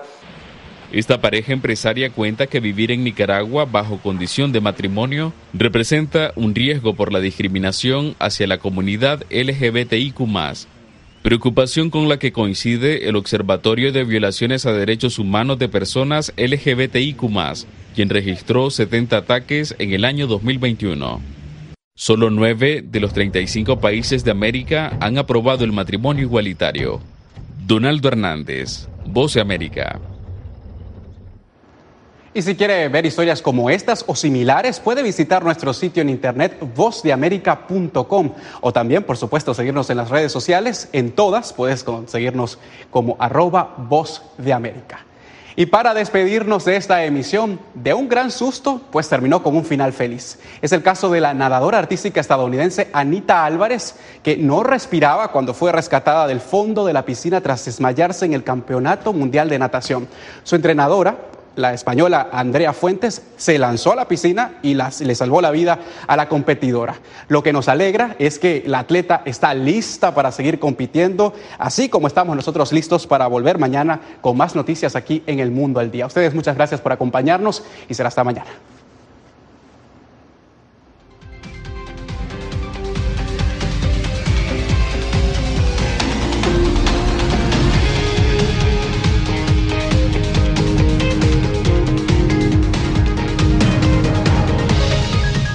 Desde la Voz de América en Washington les saluda Sofía Pisani, invitándolos a escuchar las noticias internacionales a través de Radio Libertad 600 AM. El enlace internacional de la Voz de América, sintonícelo de lunes a domingo desde las 7 de la noche, hora de Colombia, 8 de la noche, hora de Venezuela. Origina Radio Libertad 600 AM en Barranquilla. Escúchenlo en la web por cadena radial lalibertad.com.co y redradial.co. Una producción de La Voz de América.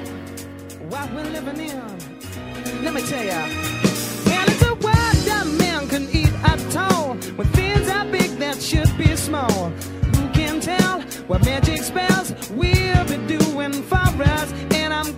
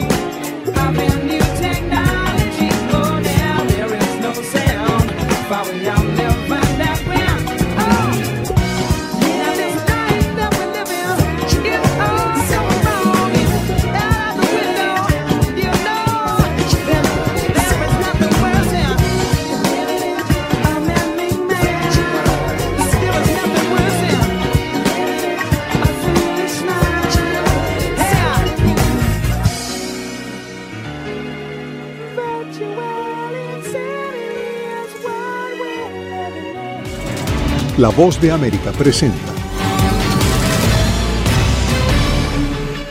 Cada semana La Voz de América te invita a ser parte de Venezuela 360. Para empoderar las voces que quieren reunir a tu país. Para escribir con ritmos contagiosos. Un nuevo capítulo en tu historia. Con un mismo lenguaje. El de la esperanza. El del futuro. El de la vida. Únete a un equipo de origen hispanoamericano que trabaja para conectarnos con el ADN venezolano. Conéctate con los tuyos. Conéctate con nosotros. Conéctate en WhatsApp digitando más 1-202-549-8691. Y conviértete en protagonista de una historia que tú mismo ayudarás a construir. Conéctate cuantas veces quieras con Venezuela 360 en buenoticias.com. Y sé parte de nuestro equipo de redacción a través de tu conexión WhatsApp. Recuerda, más 1-202-549-8691. And the Oscar goes to... Acompáñenos de lunes a viernes con las noticias del mundo del entretenimiento. Lo mejor del cine. So, Skrulls are the bad guys. Los estrenos de Hollywood. I've never seen anything like this. Who am I? She's the last of her kind. So I'm 300 years old. A leader, you are. You have the most advanced weapon ever. Lo mejor en música. Las noticias del espectáculo. Lady Gaga declaró al diario The New York Times que se, el actor Alex Bowen dijo el miércoles que se inscribirá en un curso para, de lunes a viernes. El mundo del entretenimiento llega a ustedes desde los estudios de La Voz de América en Washington. Un comité del Senado de Texas investiga la masacre en la escuela elemental de Uvalde, una pequeña localidad tejana en la que 19 niños y dos maestras murieron asesinados por un joven de 18 años de edad que días antes había adquirido un rifle semiautomático, arma con la que perpetró la matanza. La comisión investigadora de mayoría republicana se centró en los múltiples errores de las fuerzas del orden cuya ejecución fue calificada como un fracaso despreciable por autoridades tejanas que nos explican la ineficiente respuesta de los oficiales ante los múltiples llamados de auxilio desde el interior de la escuela. El director del Departamento de Seguridad Pública de Texas, Steve McCrow, testificó ante el Capitolio tejano y expresó su frustración ante la inexplicable conducta del jefe de policía del Distrito Escolar de Uvalde. Lo único que impidió que un pasillo de oficiales dedicados ingresara a las aulas 111 y 112 fue el comandante en la escena que decidió anteponer la vida de los oficiales a la vida de los niños. Los oficiales tenían armas, los niños no tenían ninguna. Los oficiales tenían chalecos antibalas, los niños no. Los oficiales tenían entrenamiento, el sujeto no tenía ninguno. Mientras avanza la investigación y hasta que finalice, el jefe de la policía del distrito escolar, el comandante Pete Arredondo, ha sido puesto en alejamiento temporal hasta que se esclarezca lo ocurrido. Arredondo se ha convertido en el centro de todas las críticas y es que, según los expertos, sus órdenes eran la antítesis de décadas de entrenamiento policial que instruye a los agentes para que confronten a los tiradores activos en la mayor brevedad posible. Paralelamente y mientras las autoridades estatales no muestran voluntad de restringir el acceso a las armas, el alcalde de Ubalde anunció la demolición de la escuela elemental Rob. No se le puede pedir a un niño que regrese o a un maestro que regrese a esa escuela, aseguró el funcionario. En tanto, los 550 alumnos que asistían a la escuela serán reubicados en otros dos centros escolares de la localidad, según informó el periódico tejano The Texas Tribune. Judith Martín Rodríguez, Voz de América. Estas son las noticias. A tempranas horas de la mañana, acompañado por sus aliados políticos, el presidente no coincide con la medida unilateral implementada por el gobierno de Estados Unidos. Que ya por precaución han recomendado no viajar a la zona. Estos son los corresponsales de la Voz de América. Álvaro Algarra, Voz de América, Caracas. Giselle Jacome, Quito, Ecuador, Voz de América. Juan Ignacio González Prieto, Voz de América, Buenos Aires, Argentina. Llevando siempre la información desde el lugar de los hechos. La economía de Uruguay lleva 15 años de crecimiento ininterrumpido. Fue designado con 94 votos de los 128 asambleístas que forman. Sara Pablo, Voz de América, Ciudad de México. Nerima Bel Reyes, Voz de América, San Salvador. La Voz de América ofreciendo información de lo que sucede en Estados Unidos, América Latina y el mundo.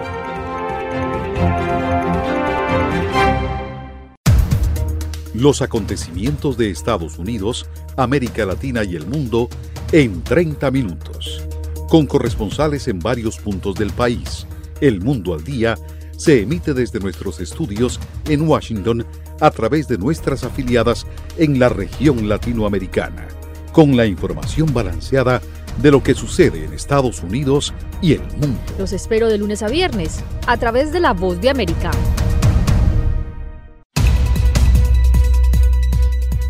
¿Qué tal amigos? Les saluda Henry Llanos para invitarlos a escuchar Deportivo Internacional. De lunes a viernes, el resultado y las noticias de los eventos deportivos internacionales en un solo lugar. Deportivo Internacional, una producción de La Voz de América. Bruselas acoge hoy a los 27 jefes de Estado de la Unión Europea en una cumbre que se extenderá hasta el viernes y que marcará la pauta final sobre el futuro de Ucrania como país candidato a entrar en el bloque comunitario. Un proceso para el que la unanimidad de los 27 es imprescindible. Este encuentro podría representar un punto de inflexión y se produce en un momento crucial cuando se cumplen cuatro meses desde que las tropas del presidente Vladimir Putin comenzaron su invasión a Ucrania. El presidente del Consejo Europeo Charles Michael manifestó su apoyo a la nación exsoviética. El pueblo de Ucrania ha elegido la libertad, la democracia y un futuro europeo y ahora lucha por ello y estamos con ellos. La agenda también contempla cuestiones económicas y de seguridad. En particular, se debatirá una nueva estrategia en las relaciones con otros países del viejo continente a fin de fomentar el diálogo político. Con el regreso de la guerra en Europa debemos fortalecer nuestra seguridad y estabilidad, no solo dentro de la Unión Europea, sino también con otros socios europeos en todo el continente. Esta idea de una comunidad política europea puede reforzar la cooperación y contribuir a una Europa más segura y próspera. Paralelamente, en el frente de guerra, las fuerzas rusas continúan ganando terreno al este de Ucrania, en la histórica región del Donbass, objetivo principal del Kremlin y territorio con una fuerte tendencia prorrusa. Según el último informe de la inteligencia británica, la presión aumenta en Severodonetsk, una importante ciudad de la provincia de Lugansk, que junto a Donetsk conforman la región del Donbass. Y mientras se intensifican los bombardeos en territorio ucraniano, se mantienen las amenazas sobre Lituania por su bloqueo ferroviario a los trenes procedentes de Rusia, aislando así a Kaliningrado, un enclave ruso a orillas del mar Báltico, situado entre Lituania y Polonia. Desde el Kremlin advirtieron que el veto de Lituania al tránsito de mercancías rusas conllevará respuestas más allá del nivel diplomático y funcionarios rusos advirtieron que si Lituania no cambia su estrategia, se impondrán medidas que afecten a la población. Judith Martín Rodríguez, Voz de América con un equipo de periodistas, corresponsales, editores y productores, La Voz de América te ofrece las noticias. Así textualmente lo compartió el mandatario en su cuenta en la red social Twitter. Esto debido a que en el pasado ha mentido a las autoridades, incluso cuando solicitó su ciudadanía estadounidense. Podemos eh, decir que hay tres puntos específicos de esta gira, una de ellas. Los eventos. Nosotros, el pueblo, ha salido en la calle para respaldarlo los personajes. Está perdiendo la batalla legal y la batalla de popularidad. La OEA hoy ha dado un paso adelante, muy importante. Esto no, no es consistente con la realidad que experimentamos nosotros en el país. De lunes a viernes. La voz de América. Síganos en radio, televisión y en nuestras redes sociales.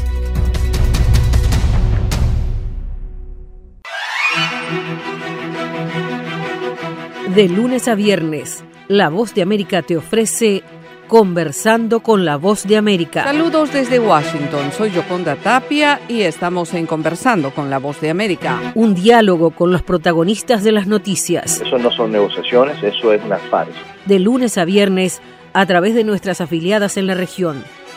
Conversando con la Voz de América.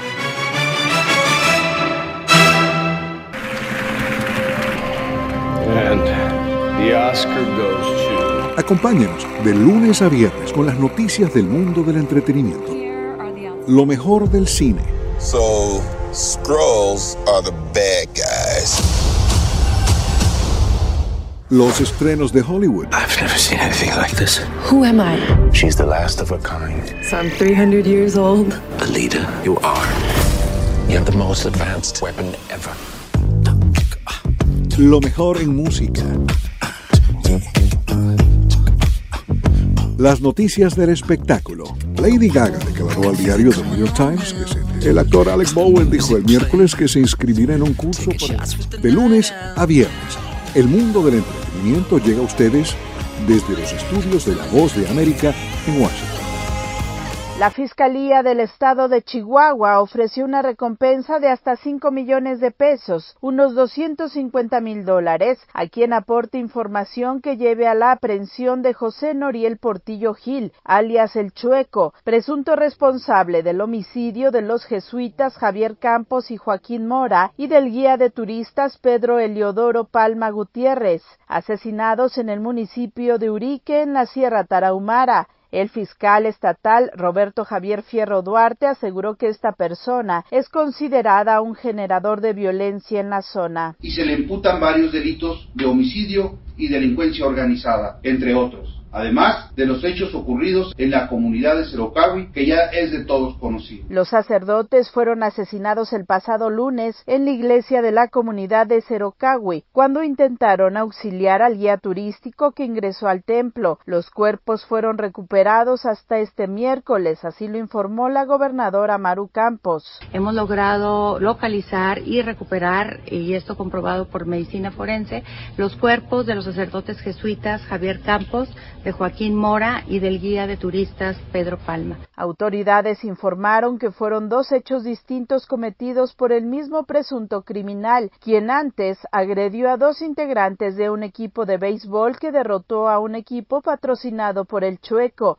El fiscal detalló que 250 elementos del ejército fueron desplegados en la región para garantizar la seguridad de la población y emprender la búsqueda de dos personas que se encuentran desaparecidas. Como queda perfectamente establecido que las personas privadas de la libertad son dos habitantes del lugar y no turistas, a quienes, hay que decirlo, seguimos buscándolos. El Papa Francisco manifestó su consternación por el asesinato de los dos religiosos jesuitas y de un laico, expresó cuántos asesinatos en México. La violencia no resuelve los problemas, sino que solo aumenta los sufrimientos innecesarios. Sara Pablo, Voz de América, Ciudad de México.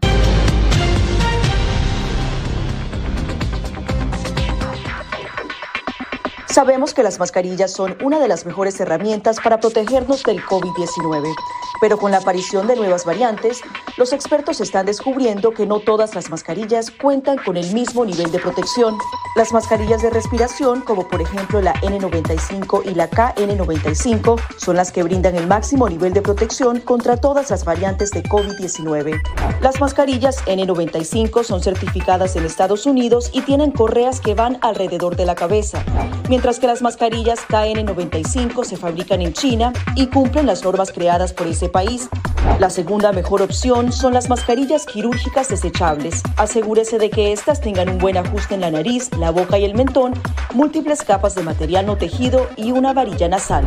Si no tiene otra opción, use una mascarilla de tela de por lo menos dos capas y sin válvulas de ventilación u otras aberturas.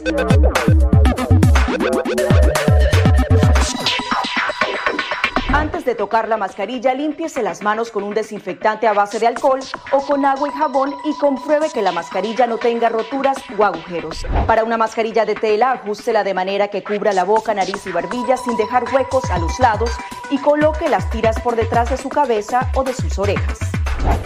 Para una mascarilla médica, verifique qué lado de la mascarilla corresponde a la parte superior. Este suele ser el lado que tiene la tira de metal. Determine cuál es la parte interior, normalmente la parte blanca. Ajústese la mascarilla en la cara de modo que cubra la nariz, boca y barbilla, asegurándose una vez más de que no haya huecos entre su cara y la mascarilla. Coloque las tiras por detrás de su cabeza u orejas y ajuste la tira de metal para que se amolde a la forma de la nariz. Finalmente, antes de quitarse la mascarilla, lávese las manos con un desinfectante a base de alcohol o con agua y jabón.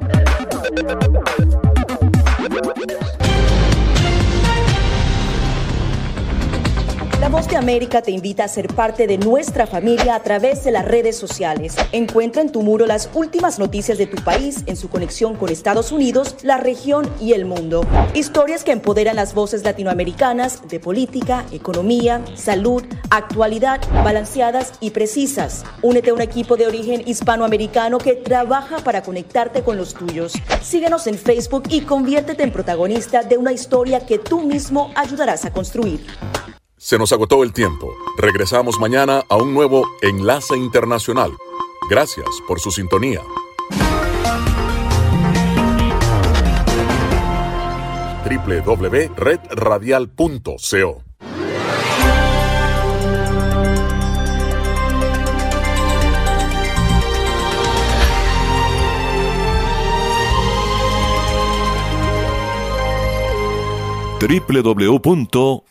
www.redradial.co La Radio Sin Fronteras.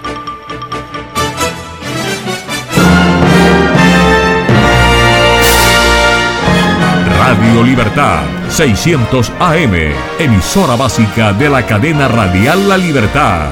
Verdadera potencia radial en la costa.